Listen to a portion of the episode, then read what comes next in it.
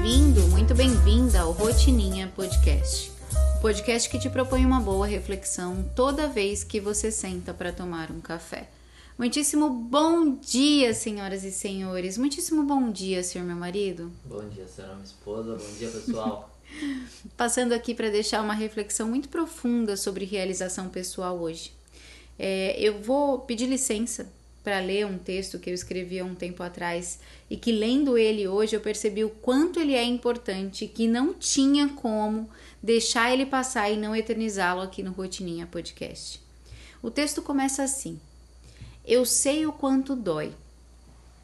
Realização pessoal é o nome que eu dou ao sentimento avassalador que te inunda quando você olha para trás e se vê num retrato de conquistas e coragem ao mesmo tempo em que olha para o hoje e percebe que está em pleno movimento, a todo vapor, em direção do que pretende conquistar.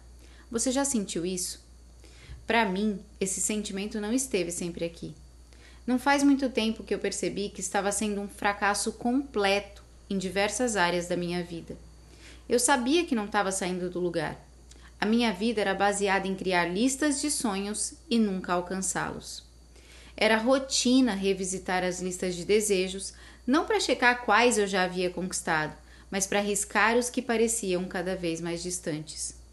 A verdade é que por muito tempo eu fui uma pessoa estagnada. Eu vivia o ciclo vicioso de sanar desejos imediatos para compensar o incômodo de não agir para conquistar os desejos reais. Eu comprava sapato novo para aliviar a frustração de não me manter numa rotina saudável. Eu fazia uma viagem de férias para compensar a frustração de trabalhar com o que já não aguentava mais. A inércia é uma prisão. Ela te faz definhar dia após dia. Ela consome a sua vitalidade, a sua confiança, a sua esperança em si mesma. Ela é causa e ela também é efeito ela te impede de realizar os seus desejos ao mesmo tempo em que é resultado de cada desejo que você abandona pela sua falta de ação. Eu demorei muito mais do que gostaria para entender isso. E sabe por que eu sei o inferno que é viver nesse túnel escuro? Porque hoje eu vivo o oposto dele. Hoje eu sei que tudo que eu vivo é fruto de boas decisões que tomei nos últimos anos. Eu olho para a lista de objetivos de alguns anos atrás e me orgulho do que fiz e até do que escolhi deixar para lá. Eu não era assim, mas hoje eu sou. E vai parecer clichê, mas foi a escolha de ter e nutrir uma mente livre que me abriu os olhos para o quanto eu poderia crescer e conquistar. Eu sei o quanto é doloroso se ver assim, e posso te afirmar que o seu futuro pode ser muito melhor se você escolher sair disso logo. Eu quero te ver se orgulhando de si como eu me orgulho de mim. E agora eu quero que você reflita. Você quer sair disso já ou vai deixar rolar mais um ano para você continuar na mesma situação?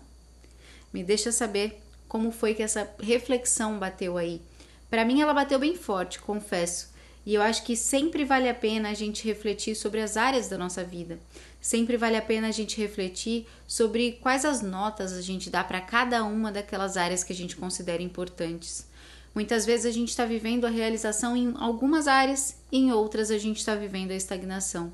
E reconhecer isso é importante, porque só é possível mudar nossa realidade, só é possível solucionar as nossas insatisfações quando a gente reconhece que as tem.